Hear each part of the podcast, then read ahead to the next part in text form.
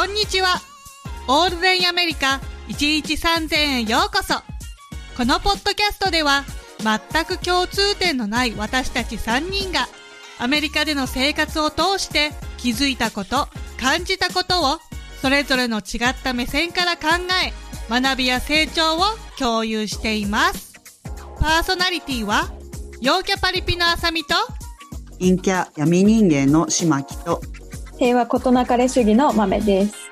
この3人でお送りします。よろしくお願いします。よろしくお願いします。よろしくお願いします。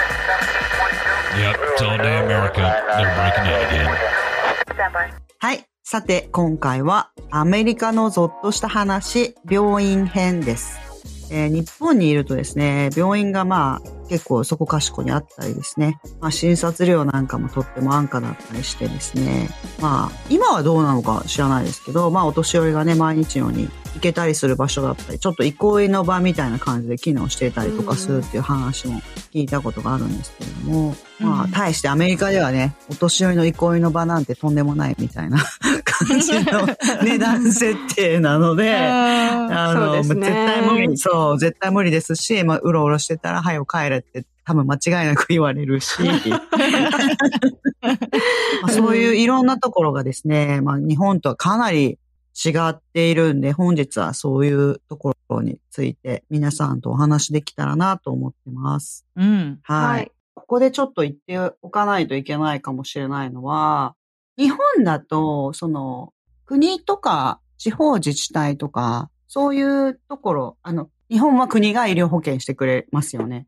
でも、うん、アメリカは企業がやってるんですよね。普通にね。で、その、保険も私企業がやってるから、だからそこがやっぱりもう根本的に違いますよね。うん。なるほどね。そうかそうか。だから会社、どこに勤めてるかっていうと、その会社がやってる保険に入ったりとかっていう感じで、あと、まあ、それが入れない人とかっていうのは、いわゆるその企業勤めじゃなかったりとかすると、まあ、メディケアとか国がやるものっていうのがありますけれども。うん。うんそうだから、ただ、ほとんどの人っていうか、その、まあ、どっちの方が入ってる人が多いかはちょっと知らないですけれども、まあ、普通に仕事してると、企業で保険に入ってるっていう方が、まあ、ほとんどなんじゃないかなと思いますね。うん。はい。はい。じゃあ、私話してもいいですか？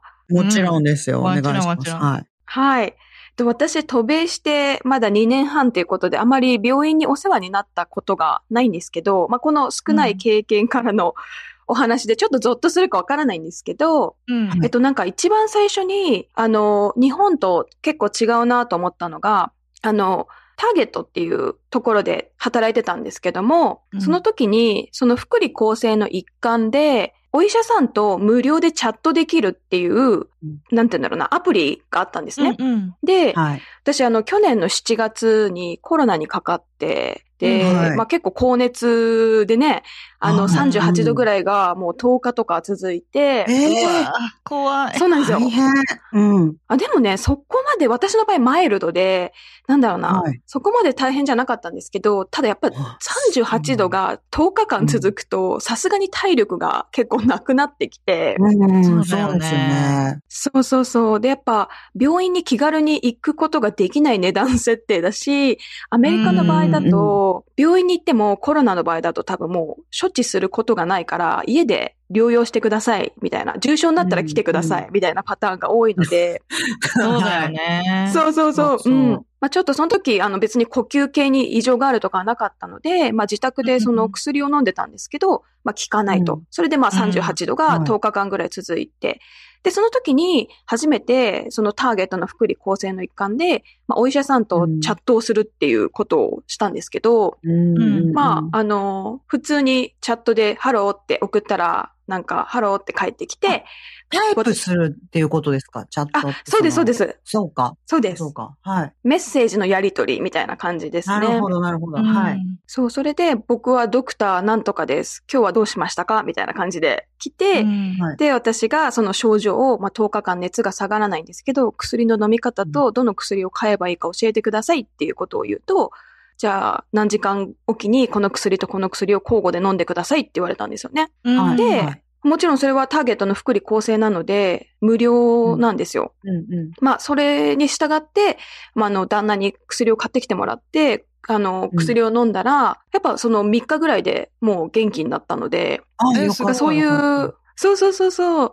だからまあ、ゾッとした話ではないんですけど、まあすごい違うなと思ったのは、その実際に足を運んでいかなくても、そういううん。バーチャルでお医者さんと話したりとか、そういうことができるうん。のが会社の福利厚生である場合もあるんですよね。で、その、2回目の時ですね、そのバーチャルを、バーチャルというかチャットを使った時があって、その時は私うんぎっくり腰をしちゃったんですよ。えーはいで、いや、もう大変。な、なんでなっちゃったんですか、ぎっくり腰は？あ、なんね、やっぱね、スタバで働いてると、その、ホリデーシーズンでクリスマスとか、もうめちゃくちゃ忙しくって、で、やっぱうん。牛乳とかってガロンのうん。ね、飲み物を常にこう持ち上げたりするから結構腰に負担がかかってたみたいで、あるほど。そうなんですよ。それで腰をちょっとやってしまいまして、歩けなくなっちゃって、うん。はい。で、そうなんです。その時も、そのバーチャルの、あの、チャットでお医者さんにうん。症状を伝えたんですよね。そしたら、まあ、この尻尾を使ってくださいっていう、あの、指示と、ー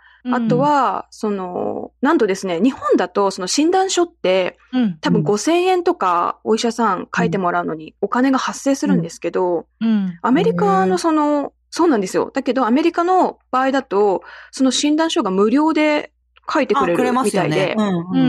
そうそうそう。まあ、そのチャットを通して症状を知ったお医者さんが診断書を発行してくれまして、うん。それで、それを会社に提出したら、受領されて、傷病休暇っていうんでしたっけ、はいはい。うんうんお休みもらうん、もう普通に、そうそう、普通に取ることができて、うんまあだからすごいね、うん合理的だなって思ったんですよね、このシステム。確かに。うんでも診察料すごいですからね、やっぱり。なんだかんだ言って。うんまあ、そのマメさんのそのチャットの場合は、その福利厚生で、マメさんからのね、ポケットマネーっていうか、はうん低い。で、無料だから、すごく。無料ですね。うん。うんそうそう確かに。そうそうそうそうそう言われてみると、もうお医者さんに来てるのに、なんで診断書だけは、うん、診断書？うん。そんなにしっかりお金取るんでしょうね。ねえ。うそのシステムがわかんない、私も。うんうんその辺ちょっと、アメリカってさ、あの、うん病院と、その、CVS とか、ドラッグストアで、あの、電話でやり取りとかしてくれて、あの、うんなんか日本ってさ、病院にその診断書をもらいに行ってとか、その、うん実物の紙をもらってっていうイメージがあるんだけど、今はどうだろううんうんうんうんわかんないけど、昔はその、プリスクリプションなんだっけ？あの、し、あのおえっと、薬？何でしたっけ？今、いよいよ、あれ、それはね、うんみたいな感じで飛び込んだけど、あわかんなかった。あの、処方箋だ、処方箋。処方箋、処方箋。はい。うん。処方箋ね3人もいて。誰もわからない。3人もいて。あ、それは、それは、とか言って。みんなわかってるけど出てこない。廊下ですよ、廊下。本当ですね。やばい。うんやばい。脳トレしないと。うんそうそう。なんだっけそう、新、えーもう一回。処方箋、処処方方箋。うんびっくりする診断書に引っ張られちゃってるから、もダメだよ引っ張られてます処方箋ですよ。はい。えっと、その、処方箋をもらって、それをなんか、処方箋を持ってってっていう作業がある気がするんだけど、アメリカってその、あの、電話でやり取りしてくれて、あと、コンピューターとかファックスで、あの、そうですね先生から、うん、届きましたとか言って、もう、その、ドラッグストアから電話が来て、あの、用意できてるんで、取りに来てくださいっていうメッセージが来るうんみたいな感じで、すごい、その辺はなんか進んでる気がする、アメリカ。合理的ですね。そうそうなんかね多分ね、なんかアメリカってね、あれですよね。あんなの、あの、渡してもなくしちゃったりとか、すごいめんどくさいどうぞ。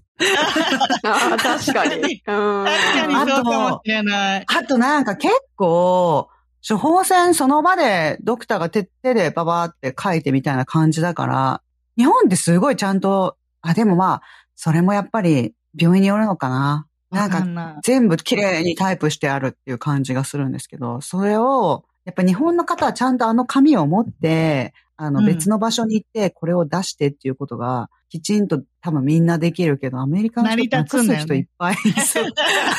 なくしそうですね、確かにね。確かに、うん成り立たないかも、アメリカじゃ。うん、あ、でもまあ、まあ確かにわかりますよ。だから楽になってるっていうのはありますよね。うんだってデブラですもんね。あの、勝手にやっといてくれますもんね、も。そうそうそうそううん。そんで、あの、薬が、なんていうんですか？準備できましたよとか言ってメッセージ入ったりとかしますもんね。うう。なんか何ヶ月か経っちゃって、た、例えば私、あの、喘息持ちだから、喘息のお薬が、あの、もう切れちゃうんだけど、はい処方箋が、あの、もう期限が切れちゃってると。うんそうする、と、あの、私がわざわざ病院に行ってもらいに行く必要なくて、お医者さんと電話で連絡取ってくれて、あの、はい新しい処方箋出してもらいました、みたいな感じでこう、電話でもうやり取りして済ませてくれへて、ー。じゃあはい。新しいの取りに来てください、みたいな感じで、この辺スムーズに。確かに確かに。確かになんかあの、病院結構ケアしてくれますよね。なんかあの、一回ね、病院で先生が、その、あの、手で、こういうの買ってくださいみたいな感じで書いてくれるときないですか？ああ、の私それ絶対お願いする。なんか、覚えらんない。私も覚えられないんですよ。病気名へと、ーその、お薬の名前とか、ブランドの名前とかも、うん。あの、ピンとこないじゃん。日本語じゃないから。そでもなんか、オッケーって覚えらんないから、もう覚えらんないから紙に書いてくださいって頼む、最初から。う。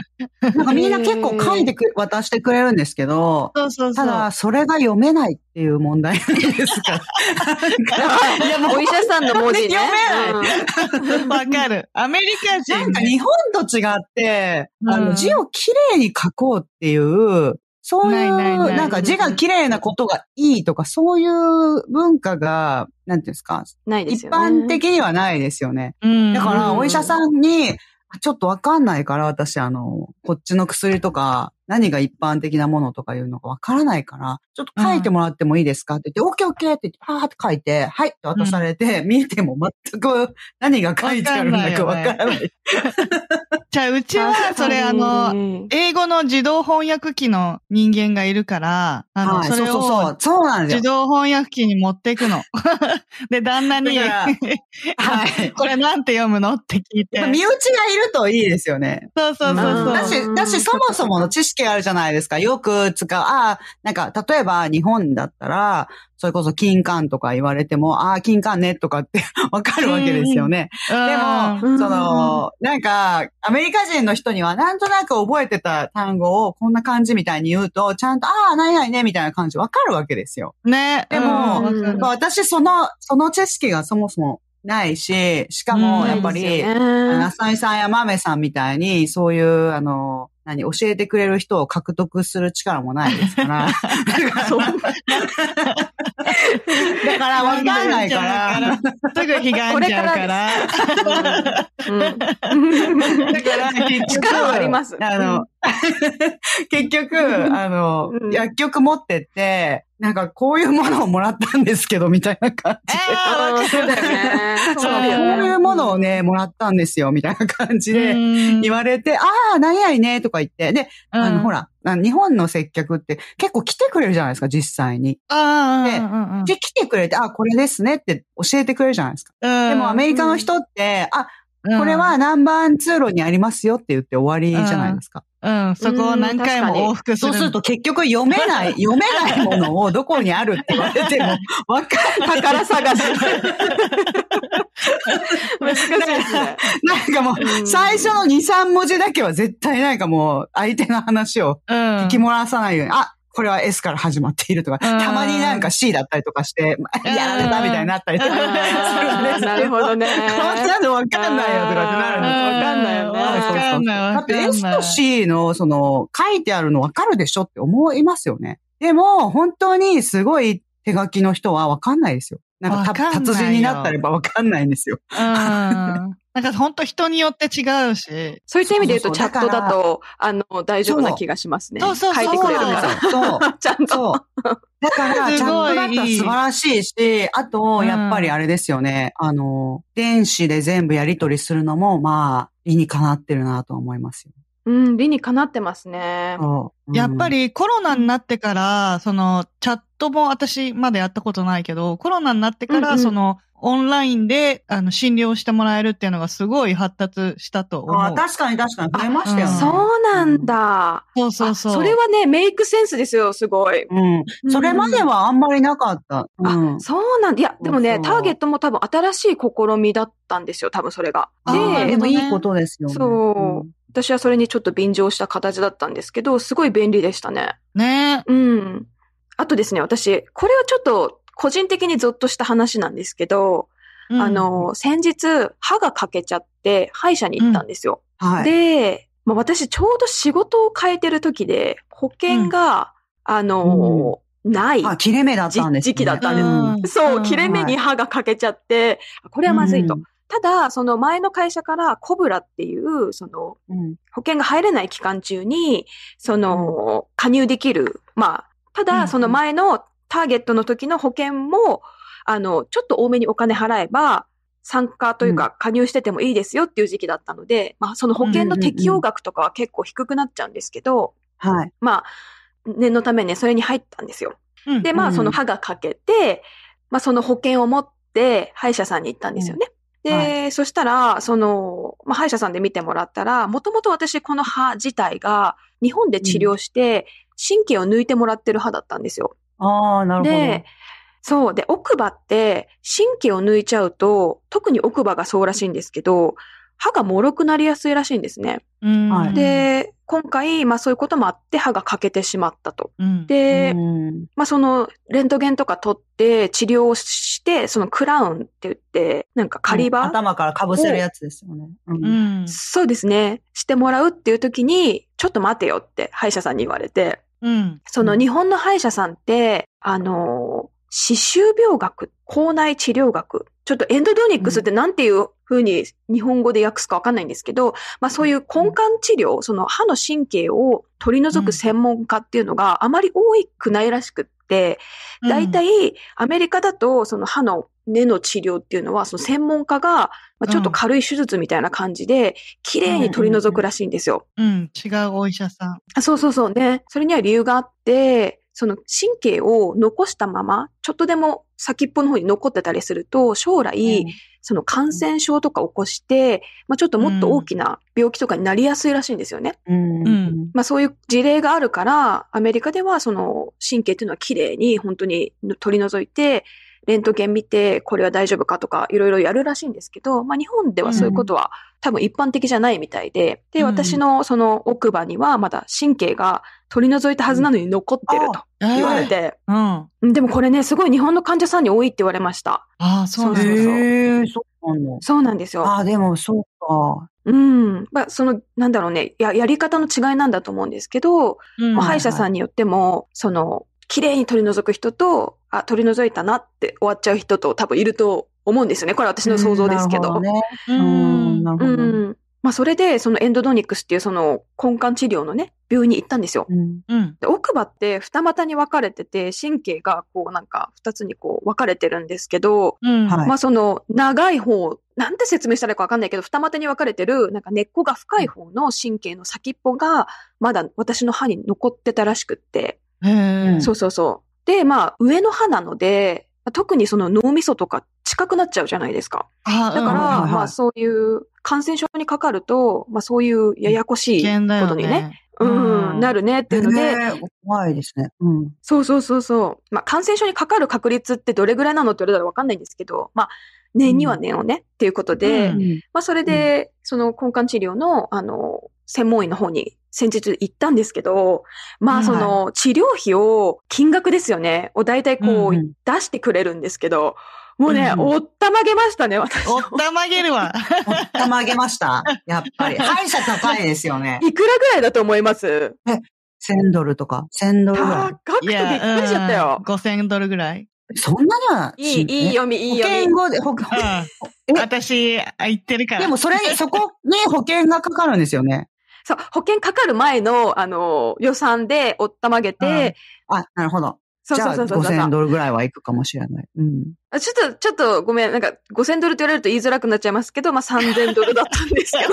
いや、でも3000円でも、でもびっくりですよね。やっぱり。そう。でそれが保険でおいくらぐらいになるんですか？あ、そうそうそう。保険のね、保険がかかると、あの、まあ、安くはなるんですけど、詳しくいくらっていうと、どれぐらいの保険カバー率かとか全部個人的な話になっちゃうので、ここはちょっと伏せますね。うん。はいでもね、それが根幹治療だけで3000ドルなんですよ。うんで、さらにクラウンをつけて、歯の治療ってなると、さらに、まあ、プラス1000ドルとか、その治療費とかレントゲン費とかも乗ってくるので、うん。だってクラウン自体が高いですよね、セラミックとかで。あのジルジルコニアンとかで作るわけですよね。うん。うん。なんだろう、それ。種類ね。ジルコンって、ねあの、なんかダイ、うん腎臓ダイヤの種類みたいなやつあるじゃないですか。へー、初めて聞いた。あれで作ると強いけれども、めちゃくちゃうんうん結構高いですよね、ジルコニック。うんうん私もつけたことああ、ります。そうなんだ。うん。いや、本当に。どんどん高くなるよね。そうですね。それで高くなるんですよ。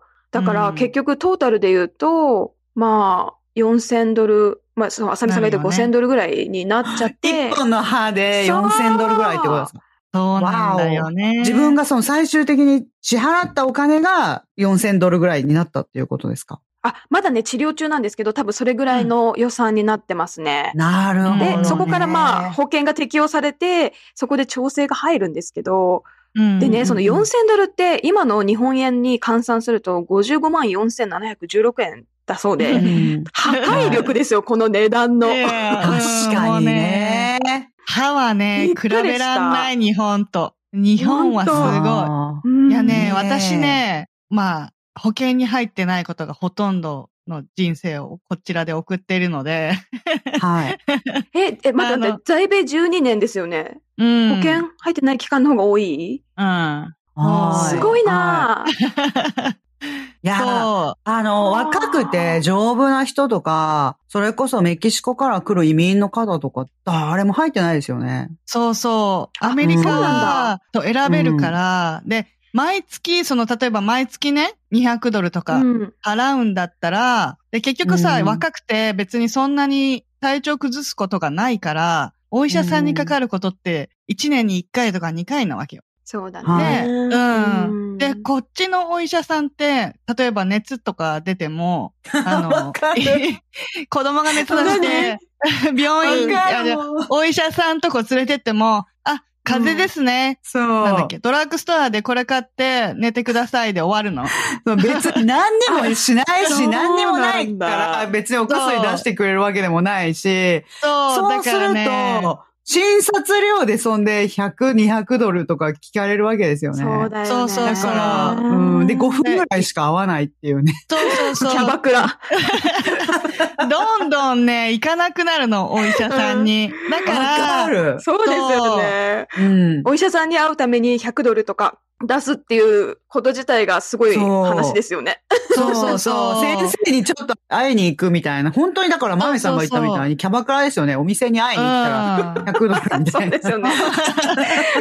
本当にそう。だから、もう、こっちだと、あの、一年に一回、例えば、すごい風邪ひいちゃって、どうしようもないぐらいだったら、うんもう、ウォークインって言って、あの、すぐに、ちょっと、保険もないけど、ちょっと見てくださいっていうようなところに、もう、キャッシュで、現金で払って行っちゃった方が、うん例えばそれが、まあ、大体100ドルから200ドルぐらいだから、1年に1回だけ200ドル払うか、毎月200ドル安全のために払うかって言ったら、お金がない私たちは、あの、じゃあ1年に1回ってなるわけよ。うーん。なるほどねそうか。うん。で、なんか本当、あの、生活ができなくなるレベルの金額だから、私たちにとっては。はい、はい。そうだからたほとんど、うん、保険に入らないでどうにかなるはなる国国だか。ら、そのまま、あの、そう大病したら、大病っていうか、大きい病気とか、怪我とかした時っていうのはどうなるんですか？それがね、あの、うん。娘がほら、あの、盲腸をやった時に、ああ、そうですよね。ああ、そっかそっか。うん。もちろん保険がない 時だったんだあ、けど、はい本当そっかそっか。これがね、びっくりするんだけどね、キャッシュで払うと安いの。あ、ちょっと安くしてくれますよね。うん。全部キャッシュでそ払う。のディスカウント。ト。そうそうそう。キャッシュで一気に払うとディスカウントしてくれる。そう、多分、ああのビジネスじゃん、本当に。そうそうそうそうそう保険とか、あの、何？回数払いとかでやってる人たちはもう払わないとか、逃げる人がいっぱいいるから、じゃあ、キャッシュで今払ってくれるんだったら、あの、これこれの値段でいいからって言われる。安くしてもらえる。なるほどだから意外とううんんキャッシュで、あの、何？ちょっと交渉して、うん、値段をいや、わ下げてもらうかりますよ、わかります。うん。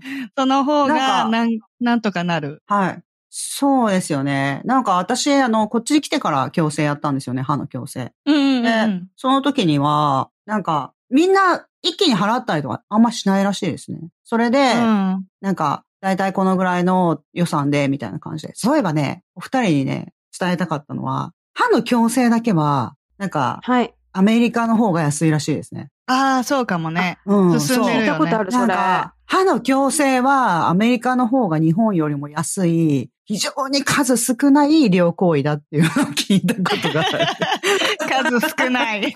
非常に数が少ない。うんでもそれって保険があってですよね。確かに確かに保険聞いてますもんね。あ、どうなんでしょうね。でも保険前でも意外と大したことないのかなちょっとわかんないですけど。あわかんない、でそれは。うんはい。あで、その、私は、その、やっぱりそうやって事前に、あの、大体いくらですよって出してくれるんですよね。で、私の保険とかをちゃんと見て調べて、あの、で、あなたの保険では大体こういう風な値段になりますって言って言われるんですよ。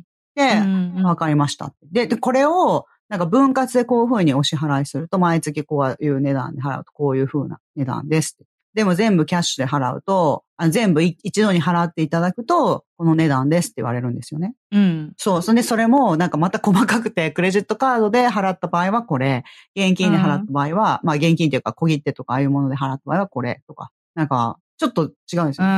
ん、もう商売だよね。そうそうそう。いや、もう 本当だ。なんかで、実際に、でも値段違うわけじゃないですか、向こうにしてみれば。あの、うん実際に違うわけですよね。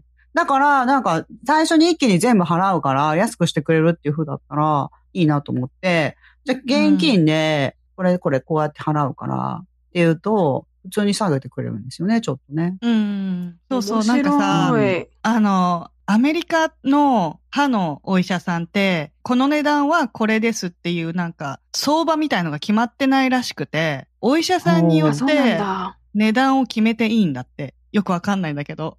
怖い。だからそうなんです結か。構、行くお医者さんによって値段が違うから、私たちは結構キャッシュでやることが多いから、で、保険も結構、健康の保険、普通の、あの、風邪ひいたとかの保険は入れても、うん歯の保険はまた別で入れなかったりすうんるから、そうそうそう。歯は別ですよね。うん。そう、だから歯の保険は入ってないことがもうほとんどだよね。はい。だからあの、は結構、あちこち、もう近くでいろんな歯医者さんに行くのよ。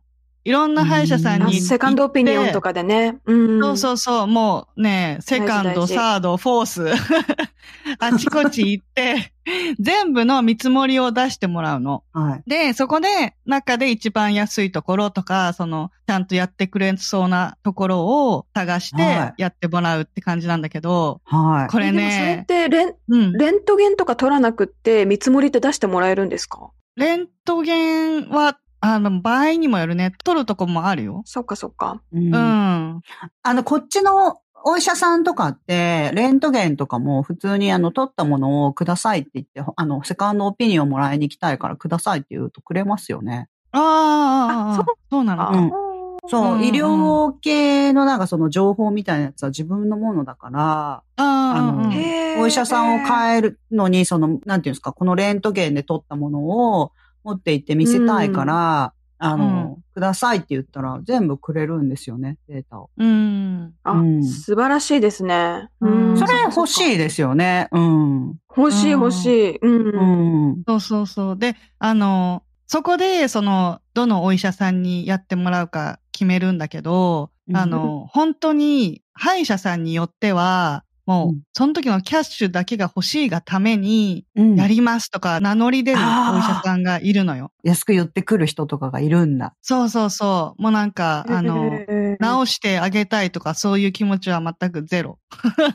怖いなぁうん。キャッシュ、キでャッシュ。そう、もうキャッシュだと、じゃあ、あの、うん僕が、あの、やりますみたいに名乗り出た人に、一回、こう、もう旦那が本当もう痛くて眠れないぐらいで、今すぐ治療しないといけないって感じだったんだけど、うん。とりあえずそのお医者さんのとこに行って、で、もちろんさ、歯医者さんね、一人で一緒にこの病院には行くけど、治療のする場所にはね、一人で行くじゃん。うん。で、まあ私は待合室で待ってたんだけど、はいこれはだから後から旦那から聞いた話なんだけど、はいあの、ううんちの旦那、でかいのよ。アメリカ人の中でも体がでかいのね。背も高くて。うんうん。で、あの、麻酔が、なんかね、ああ。効かなかったらしいのよ。えー、ちょっと、やっぱ体大きい人ってそうなんだ。はい。そういつも思ってたんですよ、私。うん。うん、そう、だから倍お薬を使わないと、ね、うん麻酔が効かなかったりってことよくあるみたいで、で、そのお医者さんは、なんか、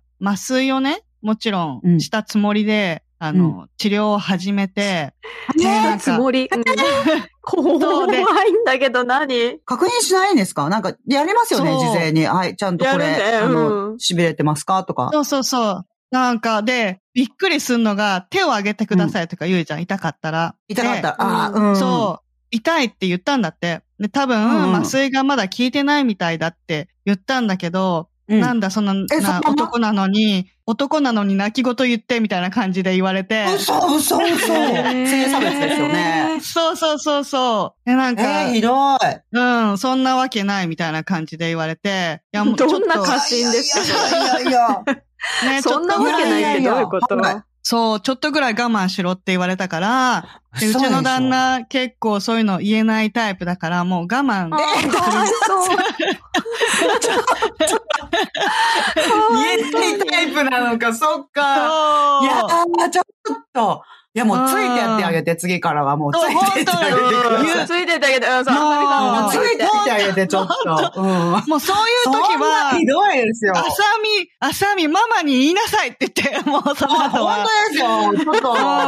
私も奥さんも呼んでくださいって言って言ってくださいよ。うちのアジア人の奥さん噛みつくからの奥さんが。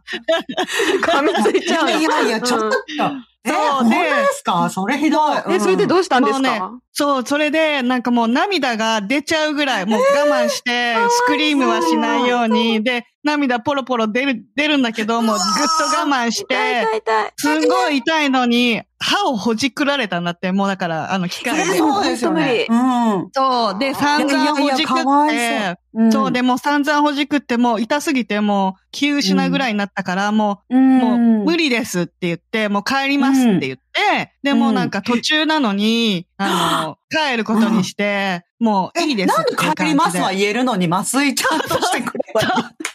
わかんない。多分ね、言ってもやってくれないんだった、なんだともう、思う。もう心がちょっと折れちゃったわけですよね、それは。そうそう。で、だから、やっぱりまた嫌なこと言われるかもしれない。そう。で、なんかもうと、うんもう途中だけど帰って、ね、なんか、他の、だから他のお医者さんに行ったわけよ。その後。はい。もう途中だから。うんうんうん。で、他のお医者さんに泣く泣く行ったら、うん、これはもう、掘っても意味がないと。神経の問題だから、意味ない上にそんな痛い思いをさせられたんだ。そう。やぶ医者だからかそうやぶ医者、やぶ医者。だからその医者は、もう最初っから、あの、治す気はないと。その、ちゃんとしたお医者さんが言うのは、なんかやったっていうふうに、あの、そういうふうにしてお金を取るつもりだったっていうことですかね。そういうこと、そういうこと。んだから神経の問題だから、そんな掘ったって意味ないのを、あの、うんやろうとして、だから、麻酔なんかももう効くわけがないっていうか、その、そもそもそこに効かないんだ。そうそうそうそう。うんだから、本当そのお医者さんはそのキャッシュが欲しいがために、やったふりをええして、っていうのを聞いて、もう、あの、だから、セカンドオピニオンの方で直してもらったんだけど、こうんこれね、本当ねお、金払ったんですか？あの一番最初の。あ、そのやぶ医者にもお金払ったんだ。そうだからもう最初に払っちゃってるから。うんうんうん。でもそキャッシュだったらやるって言われてるから。いや、ま前払いは本当ダメですよね、アメリカは。そう、そう。だからもうそれは前払いはもう本当にダメ。うん、どこ、何でもダメだと思う。そう、ドブに捨てる感じで、だから結構そうそうそうそううん、アメリカの歯医者さんって家計と思って。う。ああ、もうひどいなうーん。どこの医者に行くかっていうので。うん。大事ですね。セカンドオピニオン大事なんだ。勉強になった。うん、ありがとうございます。うん、かわいそう、旦那さん。ねやっぱり人の紹介がいいですよ。なんだかんだ言って、あの、人の紹介だと、誰々の紹介できましたっていう風にだと、やっぱりその、何？その人の、こう、その人からも、やっぱり、信用を失うし、だから新しいお客さんだからって、そういう、なんていうの？まあ、新しい患者さんだからって、あんまりおかしなこともできないですよね。まあ、普通に考えたらですよ。うん。だからなんだかんだ言ってやっぱ紹介がいいのかなって思いますね。うん。知ってる人からの。うん。いや、怖いですよね。で、しかもなんかお医者さんとか、その歯医者さんとかもそうですけど、なんだかんだ言ってやっぱり向こうは、ね、そうやってこう、こっちは、そう痛い時とかに助けてもらわないといけないから、あんまりなんか、あの、変なことも言えないじゃないですか。うん。うん。そう。だからその旦那さんの気持ちもわかりますよ。いや、いや、そうやって言われちゃっても我慢して、受けちゃったっていう気持ちもまあわからないでもないですよ。だってそうやってね、あんまりなんか、あの、もしも性格のねじ曲がった 歯医者さんで、うん、あの、ちゃんと聞かないじゃないかって、あんまり強いこと言っても何されるかわかんないじゃないですか、歯に。うん。だからそうそうそううん、まあ、極、それはちょっと極端かもしれないけど、でもそういう可能性はゼロじゃないから。うん、あの、レストランと同じ感じだよね。あの、いや、そうですよね。いや、でも、やっぱり、うん、そうですね。何されるかわかんないっていうのはあるよね。うん。いや、私は日本にいる時からちょっとさ、そういう感じではありましたけど、あの、こっちは多分、その、一般の方もそういう認識がすごく行き渡ってるから、やっぱり強いこと言わないですよね、サービス提供者に。うん。そうそうそうそううん。ねいやー、大変でしたね。かわいそう、本当に。いや、もうちょっと次からは、本当あの、もう、行ってください、あさみさんが。本当に行ってください。付き添いしてください。車にね、と車に戻ってから、いやいや、殴り込み行こうかって言ったんだけど、いや、やめてくれって言われて。いやー、そうか。そうか。後から普通に返せって言うかもしれない、私だった。うん、でもまあ、わかんないですもんね。もう、うん、そうか、やめて。うん、その治療が正しかったのか、その場でわかんないですよね。うん、まあ、正しくないか。まあでも、うん、でもわかんないですよね。歯医者さんじゃないから。うん、そうですよね。で、あまりのなんか唐突なことに、もうその旦那さんのケアで、やっぱりいっぱいっていうか、だから旦那さんが一番言いたくて苦しいわけだから、旦那さんが、いやもうそんな 言いに行かないでくれって言ったらやっぱりいけないですよね。うん、そうそうそう。それで諦めた感じ。うん。もうそうな、いやもうちょっと腹立つなわかる。未だに腹立つ。ねえ、悔しいですね。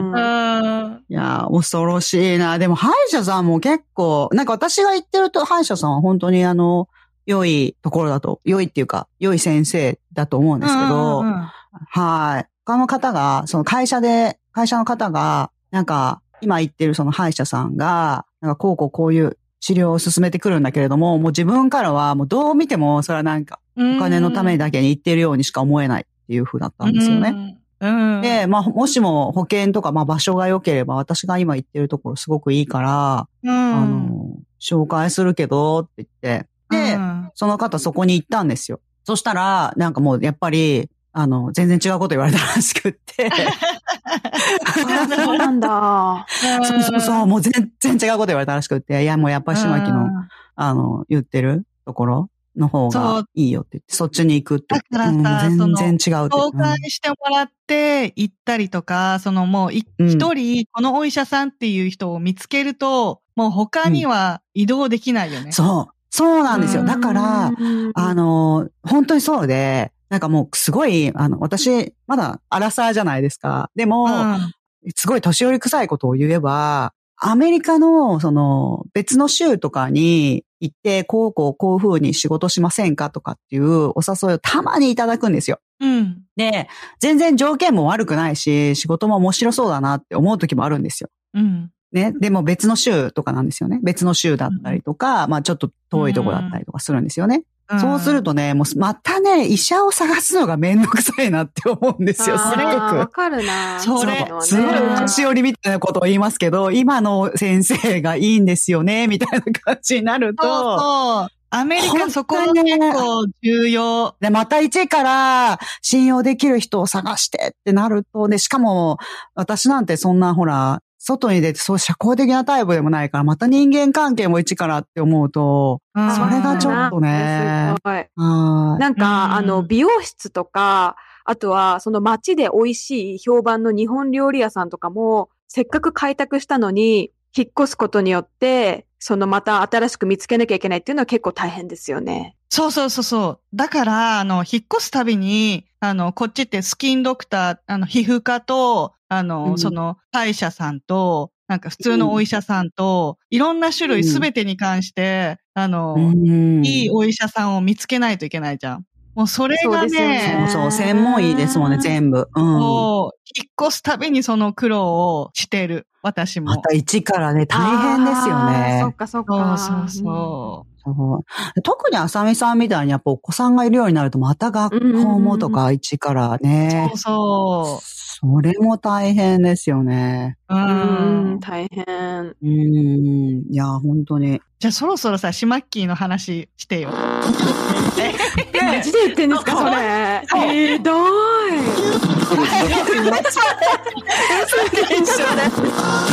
今回のアメリカのゾッとした話病院編なんですけども、ちょっと話が盛り上がりすぎて長くなってしまったので、次回後半編を皆さんに聞いていただきたいと思います。はい。楽しみにしてください。はい。うんはーい。いや、本当本当ゾッとする話でしたね。本当に。十分ゾッとする話ですよね。本当の意味でね。うんそうだ確かにった。そう、マメさんもなんかその、そんなにしないとか言ってますけど、いや、十分ゾッとする話ですよ。うん、そうそうそうう。ん。はい。気になる次回のエピソードは、アメリカのゾッとした話病院編後半です。イエーイはい。このポッドキャストが楽しみながら成長できる毎日のヒントになったら嬉しいです。私たちオールデアメリカ1日3000のポッドキャストを楽しく聞いていただけましたら、ぜひ Apple Podcast、Spotify、YouTube などでレビューをお願いします。その他にもご意見ありましたら、ウェブサイト alltheamerica.com にはお便り箱設置してますので、皆さんからのリクエストなど、いろいろな形でのご参加を3人一度楽しみにしております。ということで、次回のエピソードもお楽しみに。オールデアメリカ1日3000は毎週金曜日の配信です。お相手は私、豆と、しまきと。あさみでした。それではまた次回のオールデアメリカ1日3000で。Have Have a a good day! day! Yep, it's all day America. They're breaking in again.